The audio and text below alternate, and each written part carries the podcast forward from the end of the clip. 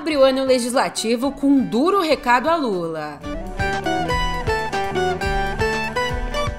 E Toffoli cobra dados sobre a atuação da Transparência Internacional no acordo da Lava Jato. Também por aqui a pesquisa que indica os possíveis cenários da direita nas eleições de 2026.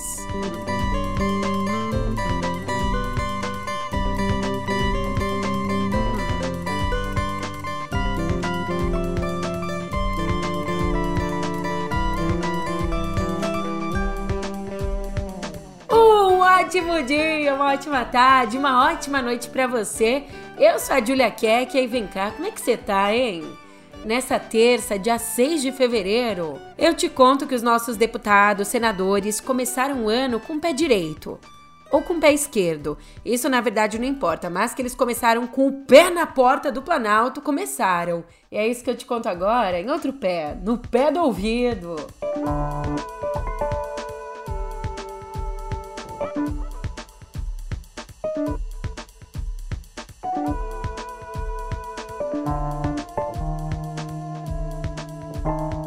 E Lira, o presidente da Câmara, começou a abrir o ano legislativo com um duro recado ao presidente Lula, ao governo. Sem papas na língua. Gente honesta!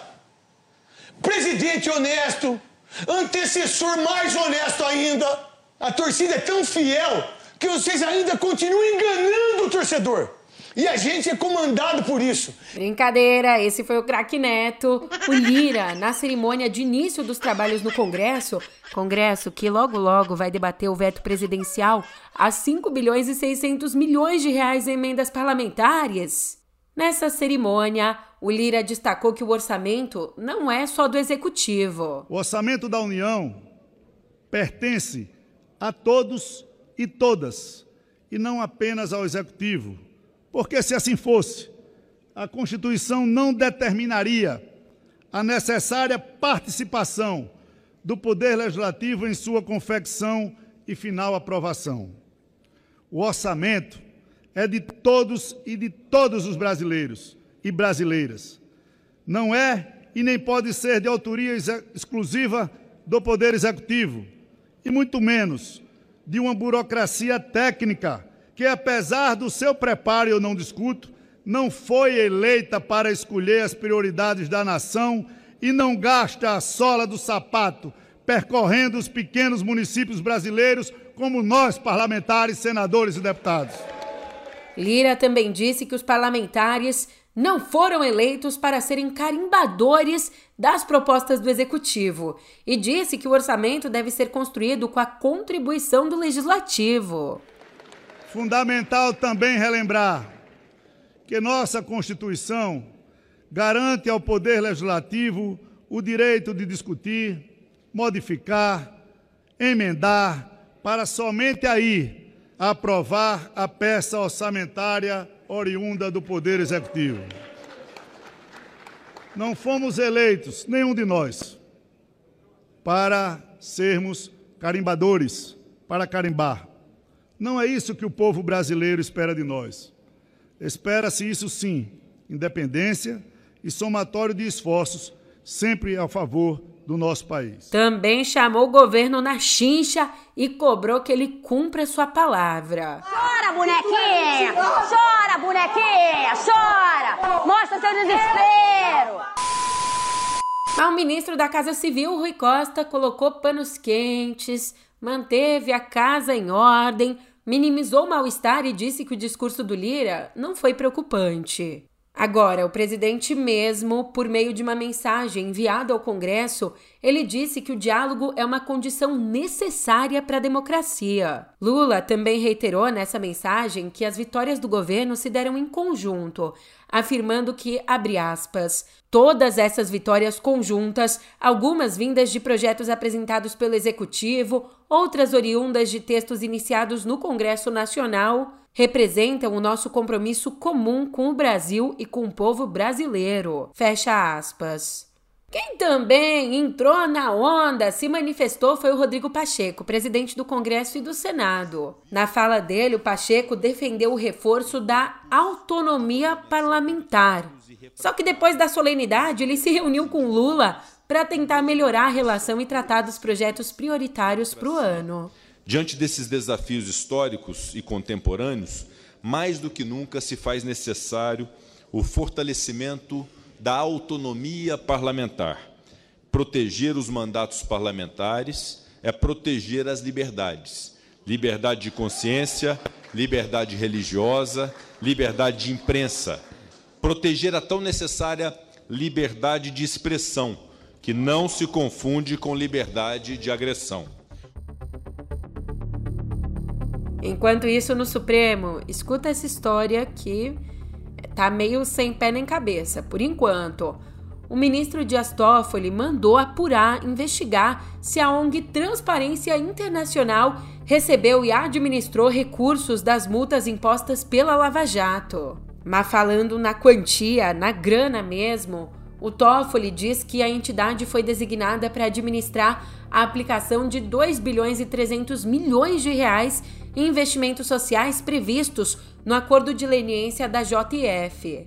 A decisão dele de mandar abrir a investigação responde a uma notícia crime apresentada pelo deputado Rui Falcão, do PT. Em resposta, por meio de uma nota, a ONG disse que são falsas as informações. Disse que, além de não ter recebido recursos das multas, afirmou que elaborou um parecer recomendando que o Ministério Público não determinasse a destinação desse dinheiro. Vale lembrar que na semana passada o Toffoli suspendeu multas impostas à empreiteira Nova Nor, a antiga Odebrecht, no acordo de leniência da Lava Jato. Já tá meio estranho isso? Só que tem mais uma coisa estranha aqui. A suspeita do Toffoli, que cita fatos gravíssimos, foi descartada em dezembro de 2020 no ofício da Procuradoria-Geral da República. Naquela época, a subprocuradora-geral da República, Samantha Chantal Dobrowski, afirmou que a entidade não recebeu e nem receberia qualquer tipo de remuneração. De acordo com ela, abre aspas, pelo contrário, desde a assinatura do memorando de entendimentos firmado entre todas as partes envolvidas, ficou estabelecida a proibição de qualquer transferência de recursos para que a instituição não governamental realizasse o apoio técnico cooperativo. Fecha aspas. Então, para tentar esclarecer um pouco do que está acontecendo aqui, vale trazer a reflexão da Eliane Cantanhede, que diz que, abre aspas, Toffoli deu de ombros para a repercussão fortemente negativa à suspensão do pagamento de multas bilionárias da JF e da Nova Nor e dobrou a aposta com uma briga para lá de audaciosa contra a transparência internacional, respeitada no mundo inteiro por seu monitoramento justamente da corrupção. Um escândalo que parecia doméstico agora é internacional. Inclusive, no Índice de Percepção da Corrupção de 2023, levantamento da Transparência Internacional o Brasil caiu 10 posições para o pior desempenho desde 95, ocupando o 74º lugar entre 180 países. E esse relatório, que atribui a culpa ao governo Bolsonaro e ao primeiro ano do atual mandato Lula, cita Dias Toffoli nove vezes. Eita, será que ele levou para o pessoal? Não sei, mas na esfera pública, já que a gente olhou para o último governo, que a gente também está falando do atual governo, é importante pensar adiante, nas próximas eleições presidenciais. E por mais que eles sejam vistos como potenciais candidatos da direita para o pleito de 2026, o governador de São Paulo, Tarcísio de Freitas, e a ex-primeira-dama Michele Bolsonaro ainda não são competitivos. Como conta Bela Megali, o levantamento encomendado pelo próprio PL a Paraná Pesquisas indicou que a Michelle foi citada espontaneamente como opção para o Planalto por apenas 0,1% dos entrevistados, enquanto Tarcísio não passou de 0,8%. Já o presidente Lula é mencionado por 20,3%, seguido de Jair Bolsonaro, que está inelegível, mencionado por 14,4% dos eleitores. Mas tem um outro ponto aqui: 54% dizem que ainda não sabem quem vão votar. Mas antes do noticiário continuar, escuta esse recado.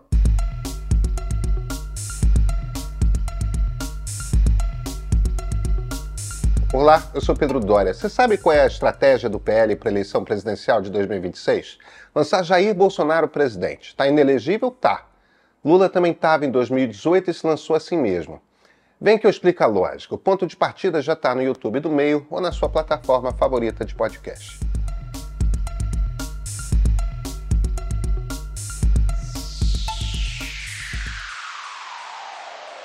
Já em território internacional, o Palácio de Buckingham anunciou ontem que o rei Charles III foi diagnosticado com câncer aos 75 anos, mas não detalhou que tipo de câncer.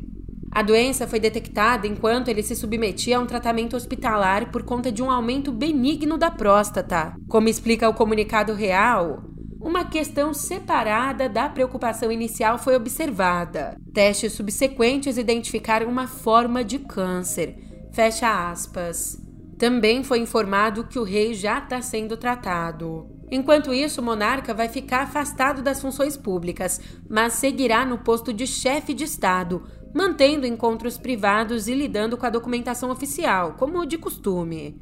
O palácio também informou que a divulgação do diagnóstico tem o objetivo de evitar especulações e ajudar a compreensão pública de todas as pessoas afetadas pelo câncer em todo o mundo reforçando que o rei permanece totalmente positivo em relação ao tratamento e espera retornar ao serviço público o mais rápido possível.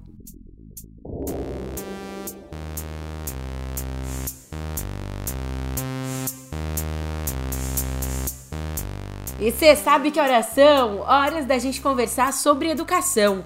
Um debate para o qual a gente sempre tem que ter tempo. E não seria diferente aqui no podcast. Por isso, Eis o começo do nosso papo sobre educação hoje, patrocinado pelo Colégio Albert Sabin. Educação que cria oportunidades. Eu não preciso nem dizer o quanto o avanço da tecnologia mudou a nossa sociedade profundamente. Mudou nossas casas, nossos trabalhos. Então, se a tecnologia se tornou uma parte intrínseca da vida cotidiana, do dia a dia, a presença dela na educação não é exceção. Hoje, as novas ferramentas são grandes aliadas no processo educacional e têm, inclusive, o poder de dinamizar o ensino e a aprendizagem. Jogos educacionais, aplicativos de realidade virtual, plataformas e dispositivos como tablets podem sim contribuir para o desenvolvimento de habilidades cognitivas e trazer vários benefícios como autonomia, protagonismo, aumento do engajamento e também do interesse dos alunos. Claro que tudo isso com muito cuidado. Por isso, com uma abordagem cuidadosa e estratégica, é possível usar a tecnologia de forma positiva e equilibrada no desenvolvimento de crianças e adolescentes. Então, se você quer entender mais a fundo a importância da tecnologia no processo educacional, é só clicar no link que eu deixei para você na descrição do episódio. Mas convenhamos que não dá para falar nem pensar em novas tecnologias sem esbarrar na inteligência artificial, que veio, ela veio para ficar. Então, os professores podem ajudar demais os alunos a usar essas ferramentas com responsabilidade, entendendo as capacidades da tecnologia para apoiar o processo de aprendizagem. E aliás, para enriquecer o conteúdo das aulas, muitos docentes integram a inteligência artificial de maneiras divertidas, como animar os desenhos feitos pelas crianças. E esses recursos, uma outra ideia, também podem ajudar os jovens no desenvolvimento da escrita criativa, enquanto criam histórias em torno das ilustrações geradas por inteligência artificial. As abordagens são infinitas. Dá para usar um outro exemplo, a tecnologia para criar imagens que ajudem os alunos a imaginar como é que foram as cenas históricas. E por aí vai, o céu é o limite. Mas você está sabendo que, com o objetivo de desenvolver habilidades digitais, como pensamento computacional, em crianças de 8 a 14 anos, a rede BBC criou um projeto, o projeto Microbit. Olha, entre 2015 e 2016, esse projeto fez uma coisa fantástica disponibilizou pequenos computadores de bolso a alunos do ensino fundamental em todas as escolas da Inglaterra. E o diretor da Fundação Microbit para a América Latina, o José Escordiero, diz que o projeto deu resultado sim. 94% das crianças inglesas que participaram demonstraram intenção de seguir carreira tecnológica. Também houve uma alta bem expressiva de 70% no interesse de meninas por essa área. E uma outra boa notícia é que hoje esses pequenos dispositivos podem ser encontrados por educadores de 70 países, incluindo o Brasil. E é assim, com boas notícias, que a gente termina esse papo sobre educação. Que papo bom, hein? Papo maravilhoso promovido pelo Colégio Albert Sabin, que investe na educação que cria oportunidades.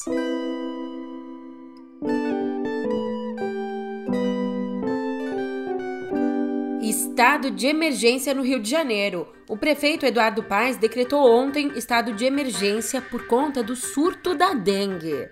Surto mesmo! Só em janeiro a cidade registrou 10.156 casos, com 362 internações, maior número desde o início da série histórica, 1974. Campo Grande e Guaratiba, na Zona Oeste, são as regiões mais atingidas.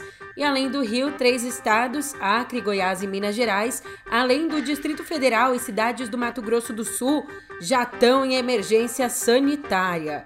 Inclusive, em Uruaçu, um município goiano, uma adolescente de 16 anos morreu por conta de um quadro grave de dengue associado a diabetes. É, galera, não dá para bobear não. As altas temperaturas, aliás, elas estão né, nesse pano de fundo do aumento de casos. Mas não é de ontem que o planeta está mais quente.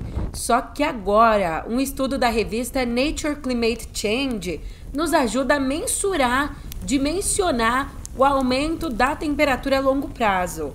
Pois então, esse estudo, essa pesquisa sugere que a temperatura da Terra pode ter aumentado 1,7 graus, graus Celsius em comparação ao período entre 1850 e 1900. Exatamente o recorte temporal anterior à era dos combustíveis fósseis. Só que o interessante é que aqui os cientistas chegaram a essa conclusão examinando esponjas marinhas centenárias, as estruturas físicas delas que estão presentes no Caribe.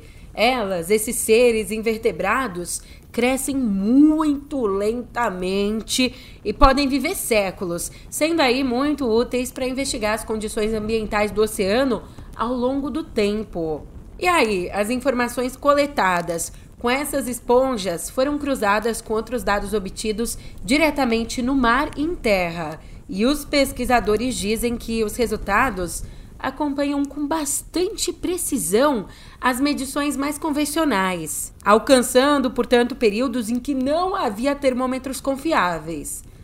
Júlia, você falou, falou, falou, mas o que, que esse aumento representa, esse 1,7 graus? Sinto lhe dizer que, se tiver certo, se realmente esse foi o salto de temperatura, significa que o aquecimento global está chegando perto de passar por cima de um dos objetivos do Acordo de Paris, o principal tratado internacional para enfrentar a emergência climática. A gente está aí passando por cima porque o acordo fala em manter o aquecimento do planeta desde aquele período em torno de um grau e meio. Então, um grau ponto sete é puxado.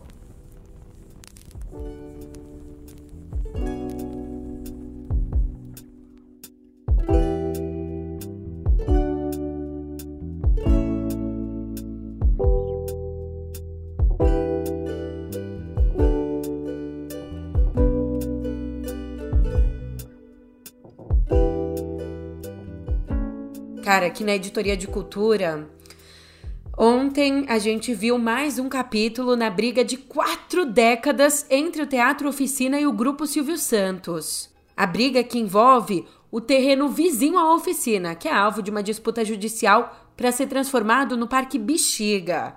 Enquanto a companhia teatral luta aí pela construção do parque, o grupo Silvio Santos quer outra coisa, quer levantar uma porrada de prédios ali no lugar e ontem a gente teve mais um capítulo dessa história, porque o teatro, o teatro do eterno Gigantes Excelso, amanheceu com os arcos do beco emparedados, eles que fazem parte da parte cênica.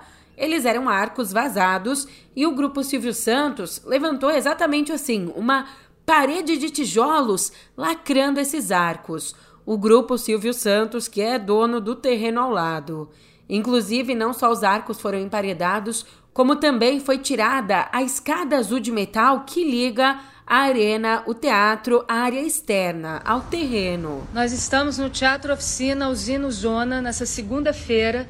Nós fomos surpreendidas nessa manhã de segunda-feira por uma ação truculenta do grupo Silvio Santos, lacrando, lacrando os arcos do beco, fechando os arcos, a respiração, o pulmão do Teatro Oficina na rua Lina Bobardi.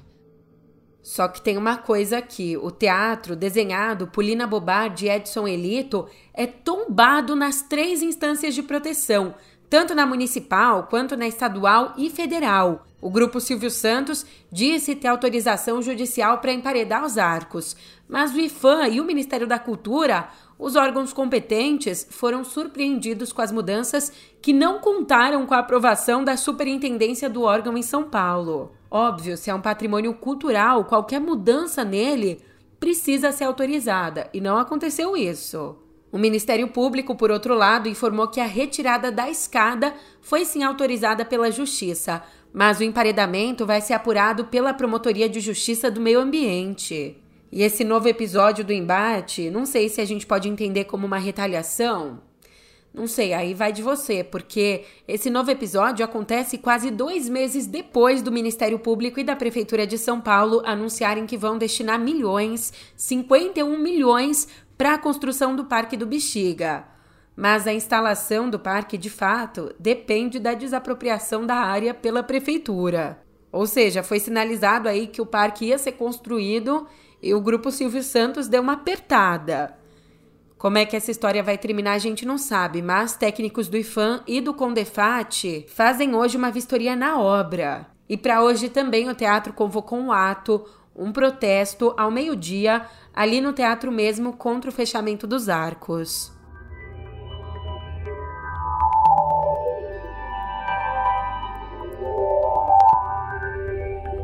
E não só moiou para os menores de samba, mas também deu ruim para os trabalhadores. O governo de São Paulo bloqueou o acesso a redes sociais e streamings para funcionários das escolas estaduais. Então a galera da área administrativa não pode mais acessar nem via Wi-Fi, nem pela internet cabeada, apps como o Facebook, o Instagram e o TikTok. E essa proibição, na verdade, ela foi estendida porque desde o ano passado já valia para os alunos, eles não podem mais acessar esses aplicativos. A Secretaria Estadual da Educação diz que a decisão tem o objetivo de otimizar o uso da infraestrutura tecnológica para o desenvolvimento pedagógico dos estudantes. Pô, mas vamos combinar, né? Não dá nem para dar aquela conferidinha no Instagram na hora do almoço, pô, aí você quebra a banca. Por favor, me ajuda. Mas Boa notícia é que os aplicativos de áudio, o Spotify e o Deezer, não estão banidos. Então pode continuar me ouvindo aqui que eu ainda tenho muito que te contar. Então eu te conto que o presidente da Samsung, o Lee Jae-yong, foi declarado inocente ontem por um tribunal sul-coreano. Essa história é antiga, tá? Ele era acusado há bastante tempo de fraude contábil e de manipular preços na fusão de 8 bilhões de dólares entre afiliadas da Samsung em 2015. E numa audiência que aconteceu em novembro, os promotores pediram que Lee fosse preso por cinco anos e que pagasse uma multa de 375 mil dólares por supostamente violar a lei de mercado de capitais. Além disso, ele também foi acusado de se envolver em uma fraude contábil de 3 bilhões e 900 milhões de dólares na Samsung Biologics, a unidade biofarmacêutica da Samsung. Lee nega os delitos e disse que nunca teve ganho pessoal com a fusão. Ainda cabe recurso da decisão. E antes de eu ir embora, tem um pessoal de saída, de saída da Snap, a empresa que controla o Snapchat. Ela anunciou que vai demitir 530 funcionários, 10% da força global de trabalho da empresa. E os cortes fazem parte de um esforço para reestruturar as operações. Essa medida segue uma série de cortes anteriores, incluindo uma redução de 20% em 2022 e uma outra de 3% em 2023. Não tá moleza. A Snap está enfrentando vários obstáculos para diversificar os seus produtos. E além disso, não tá fácil para muitas gigantes da tecnologia. Por isso, a Snap se junta nos cortes a outras companhias como a Amazon e a Alphabet. Ao todo, quase 32 mil trabalhadores foram dispensados em 122 empresas de tecnologia desde o início desse ano. Caraca!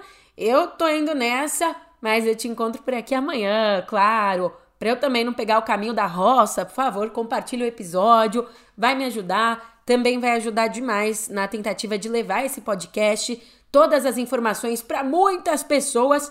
E eu conto com você até amanhã, aproveitando esse chamado. Eu ia lhe chamar enquanto corria a barca, novos baianos para animar sua terça.